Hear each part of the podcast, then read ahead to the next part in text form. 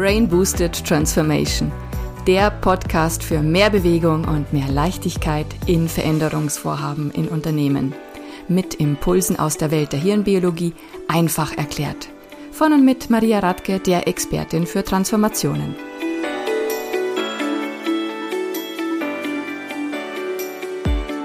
Ein herzliches Hallo an euch. Ich grüße euch. Heute habe ich das Thema auf Du und Du in der Arbeit und wir werden ja alle beobachten, dass in der letzten Zeit sich sehr, sehr viel getan hat. Wenn wir in Organisationen blicken, die selbst organisiert unterwegs sind, also New Work-Ansätze verfolgen, dann werden wir das alleine schon äußerlich sehen. Die Meetingräume haben sich beispielsweise stark verändert, feste Tische sind größtenteils aus Gruppenräumen verbannt, wir haben Sitzhöcker, Stehtische, sehr viele Boards an den Wänden, dass immer sichtbar ist, woran man gerade arbeitet. Und wenn wir von außen auf die Teams schauen, dann sieht es so aus, als käme eine Gruppe von Freunden zusammen, die wirklich Lust haben, etwas äh, Schönes gemeinsam zu produzieren. Äußerlich von der Kleidung ist das nicht viel anders als wirklich äh, in der Freizeit. Alle sind gerne per Du. Größtenteils sind auch Vorgesetzte auch auf der Du-Ebene angelangt und also es hat sich einiges getan.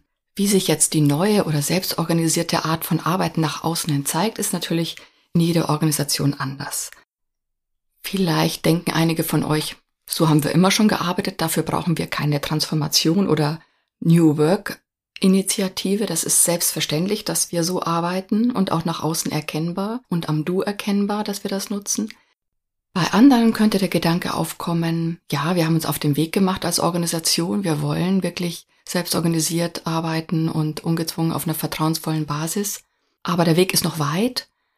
Und bei wiederum anderen könnte der Gedanke aufkommen, wieso sollen wir uns plötzlich alle duzen und so auf gezwungen auf locker machen? Das ist doch völlig überflüssig. Wir machen doch eh immer schon das Gleiche wie auch früher.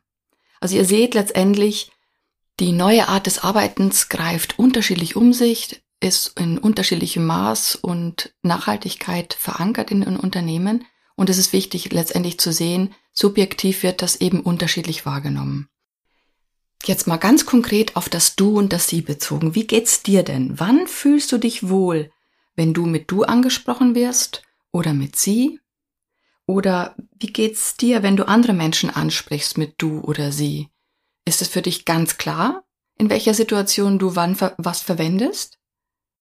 Oder geht's dir auch wie vielen von uns, dass du manchmal wirklich nicht weißt, was ist gerade angemessen, dass du oder sie? Und es ist auch ganz normal, weil es hat sich in unserem Leben, Berufsleben so viel verändert äh, von ähm, sie in Richtung du, dass wir in diesem aktuellen Wandel, dass da noch verschiedene Welten aufeinandertreffen und in diesen Berührungspunkten von den, von alten zu neuen Welten ist halt oft auch eine Unsicherheit vorhanden. Und sobald wir über diese Unsicherheit stolpern, müssen wir jeder für sich immer klären, was mache ich jetzt am besten und dann geht's wieder weiter. Um die Bedeutung und Wichtigkeit vom Du einzuordnen, finde ich es ganz hilfreich zu sehen, was passiert denn eigentlich im Gehirn. Wenn wir mit unserem Vornamen und Du angesprochen werden, dann kommen die neuronalen Verkopplungen zum Zuge, die sich ganz besonders in der Zeit gebildet haben, als wir eben besonders intensiv mit Du angesprochen wurden. Und das ist natürlich ganz stark in der Kindheit der Fall. Das heißt, hier werden Bereiche angesprochen, wo Ereignisse, Erlebnisse, Gefühle auch abgespeichert sind, die wir in unserer Kindheit erlebt haben, in Verbindung mit dem Du. Das ist in der Regel ein sehr vertrautes Umfeld gewesen, wo man freundschaftlich, familiär, vertraut und sich stark verbunden gefühlt hat. Die neuronalen Kindnetzwerke sind in der Regel auch verbunden mit spielerischer Interaktion, Kreativität und Fantasie die Neugier, die Offenheit, die Lernwilligkeit, die Lust am Lernen aus Spaß heraus, die wir in der Kindheit im besten Falle erlebt haben, ist also mit dem Du neuronal verkoppelt. Und jedes Mal, wenn wir mit Du angesprochen werden, dann klopft, also es ist, als ob man an unsere Tür klopft, an die Vertrautheit, Verbundenheit, Lernwilligkeit, Kreativität und eingeladen wird, sich nochmal drauf einzulassen. Jetzt zeigt sich auch, warum das für jede Organisation, die wirklich kreativ, innovativ, mutig auch neue Sachen gestalten will, etwas voranbringen will, es gut ist, wenn man sehr natürlich und stimmig gemeinsam dieses Du auch wirklich in der Ansprache verwendet. Hier betone ich nochmal, das macht natürlich nur Sinn, wenn stimmig ist. Jetzt ist es natürlich auch sehr interessant zu sehen, was denn mit dem Sie verkoppelt ist.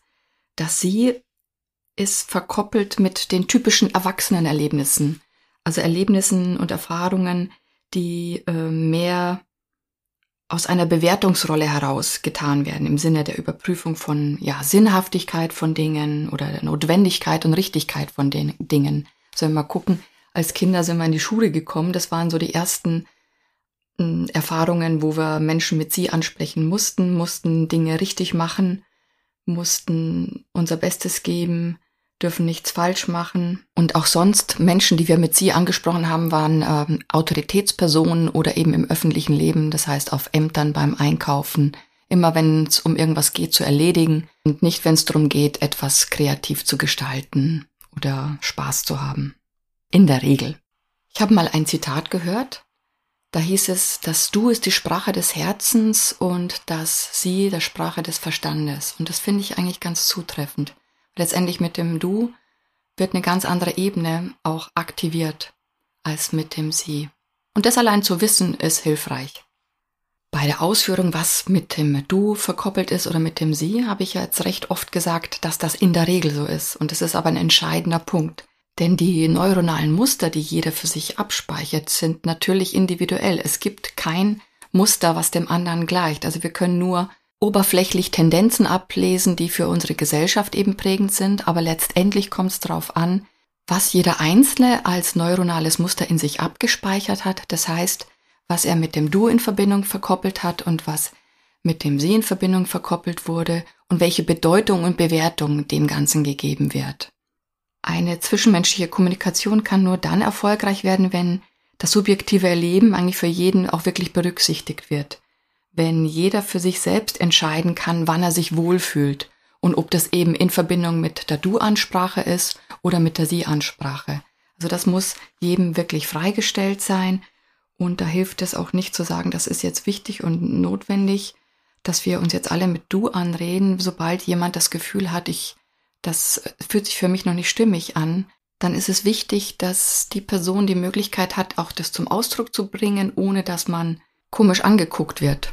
Also wenn es darum geht, in einem Lernkontext wie Seminare, Vorträge, Schulungen oder aber auch Neugestaltungskontext, typischerweise natürlich das Handlungsfeld von Teams, wenn es darum geht, da eine vertrauensvolle Basis zu schaffen, einen Kontext zu gestalten, wo wirklich subjektives Wohlfühlen und Stimmigkeit Selbstverständlichkeit sein sollten und das eben in Verbindung mit der Du-Ansprache gelebt werden soll, dann lade ich wirklich dazu ein, da die Rahmenbedingungen gemeinsam wirklich zu besprechen. Zu besprechen, wie es jeweils den Einzelnen geht mit dem Du, wo vielleicht hier und da vielleicht eine Unstimmigkeit gespürt wird und dann darüber zu sprechen. Und allein eine gemeinsame Besprechung des Themas bringt schon sehr viel Vertrauen und Vertrautheit mit sich. Wenn man eben zulässt, dass auch unterschiedliche Meinungen auch zu dem Thema vielleicht vorherrschen dürfen. Ich hatte ja vorhin das Bild genannt von wegen, wenn man mit du angesprochen wird, dann wird angeklopft an die Bereiche, die kreativ und vertraut und verbunden sein wollen. Also das ist so eine Einladung, ja, wenn jemand du sagt, dann fühlt sich unser Gehirn daran erinnert. Also es wird sich zurückversetzt in die Zeiten, wo diese Gefühle vorherrschten. Also bleiben wir in dem Bild mit dem Anklopfen. Also da ist jemand und klopft mit dem Du an. Das heißt, mein Gehirn bereitet sich schon darauf vor, vertraut, verbunden und kreativ zu sein.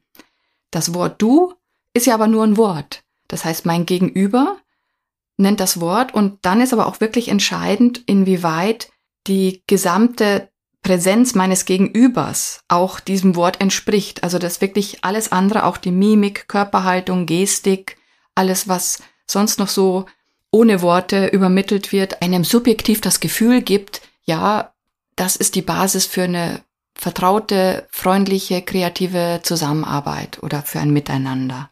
Also es muss alles zusammenpassen. Worte allein sind nicht der Schlüssel. Sie klopfen zwar an, aber wenn der Rest meines Gegenübers in der Stimmung, in dem Kontext dieses Gefühl des Verbundenseins nicht unterstützt, dann entsteht innerlich ein ähm, Widerstand oder ein Zweifel, also eine Unsicherheit. Und dann fühlt man sich eben zum Teil auch unwohl mit einem Du. Also die Stimmigkeit kann jeder für sich selbst nur feststellen oder entscheiden, ob sich stimmig anfühlt. Wenn die Stimmigkeit nicht gegeben ist, dann kann ich mich immer fragen, was ist es denn, was mir fehlt, um hier vertrauensvoll gegenseitig das Du zu nutzen?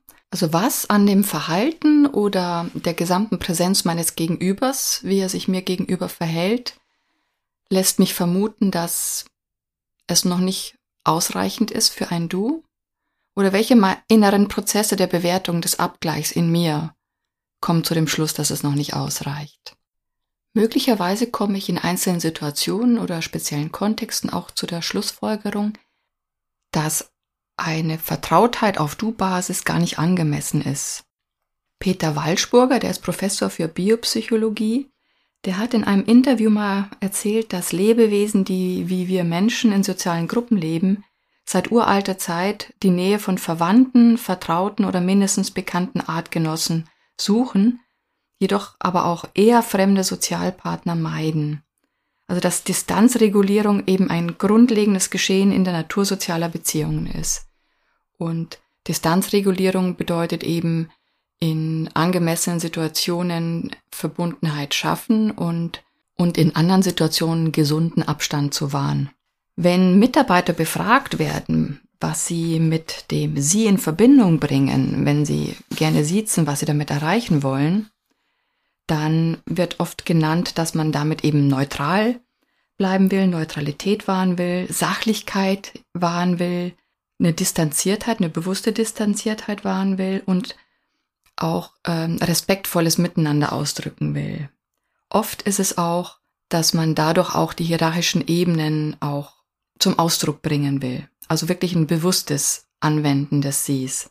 Was das Thema Respekt angeht, also meine persönliche Meinung ist, dass sowohl mit dem Du und dem Sie in jedem Fall Respekt ausgedrückt werden kann oder dass Respekt damit einhergeht. Und beides kann ich auch missbräuchlich verwenden und auch respektlos verwenden. Also das ist wieder der Punkt, da kommt es darauf an, wie man Menschen anspricht und wie man mit welcher Haltung man auf sie ähm, zugeht. Und das wird eben nicht immer nur durch einzelne Worte ausgedrückt. Also Respekt sollte in jeder Beziehung zwischen Menschen eine Selbstverständlichkeit sein und man spürt eine Gleichwürdigkeit unter Menschen, unabhängig von einer Hierarchie. Ein Vorteil, der sehr häufig von Mitarbeitern genannt wird, wenn sie gefragt werden, warum sie gerne das Sie nutzen, ist, dass sie sagen, dann können sie besser diskutieren, sie können bessere Streitgespräche führen, weil sie dann nicht so sehr auf die persönliche Ebene verfallen und die Streitgespräche nicht Gefahr laufen, so auszuarten, dass man nicht zu persönlich wird. Also hier sehen wir auch wieder die Funktion des Auf Abstand haltens oder der die Sachlichkeit oder Neutralität zu wahren. Das ist einerseits natürlich absolut nachvollziehbar, dass der Wunsch eben herrscht, dass Diskussionen gut und geregelt ablaufen und nicht ausarten. Das lässt sich allerdings auch sehr gut im Team auf Du-Basis gut bewerkstelligen diskutiert man im Team die Rahmenbedingungen für eine gute Kommunikation und die Handhabung des Dus wäre jetzt beispielsweise auch genauso ein Punkt, damit aufzugreifen und anzusprechen, wie man das im Team handhaben möchte oder was man auch hierfür unterstützend auch anwenden möchte, wie beispielsweise Prinzipien der gewaltfreien Kommunikation. Nur als Beispiel. Aus Sicht einer Organisation wäre es natürlich ein Optimum, wenn die Mitarbeiter alle ihr kreatives Potenzial komplett ausschöpfen und vertrauensvoll miteinander zusammenarbeiten. Vor diesem Hintergrund macht es natürlich absolut Sinn, auch dass man als Organisation vermehrt dazu übergeht, ausschließlich auf Du-Ebene zu kommunizieren. Wie gesagt, werden einige Teams das ohnehin von sich aus schon machen. Und jetzt geht es darum, dass sich auch der Rest der Mitarbeiter auf das Du mit einschwingen. Und wichtig ist da, dass sich niemals jemand dazu gezwungen fühlt, dass jeder genug Raum hat, für sich zu entscheiden, fühlt sich das Du für mich stimmig an? Wenn nicht, was fehlt mir oder was kann ich selbst tun, damit es sich stimmiger anfühlt und drüber zu sprechen und sich auszutauschen mit den Kollegen. Sodass mit der Entscheidung, dass man auf Du insgesamt im Unternehmen umschwenkt, zwar die Weichenstellung vorgenommen worden ist, aber dass die Mitarbeiter ausreichend Zeit haben, auch sich auf den neuen Kurs einzustellen, aber in jeder Zeit für sich stimmig unterwegs zu sein. Das bedeutet auch, dass man als Organisation gut damit umgehen kann, Wenn Mitarbeiter zu unterschiedlichen Einschätzungen, was die Verwendung des Dus angeht, kommen, fühlt sich jeder Mitarbeiter mit seiner Einschätzung oder Meinung gesehen und gewertschätzt, verstärkt das automatisch auch ein vertrauensvolles Miteinander. Und das ist das, was wir aktuell alle am meisten brauchen. Starke Individuen und somit auch eine starke Gemeinschaft. Ich freue mich, dass du heute mit dabei warst und freue mich natürlich auch, wenn du den Podcast abonnierst und keine weiteren Folgen auch versäumst. Ich wünsche dir eine schöne transformative Zeit. Alles Gute und bis dahin.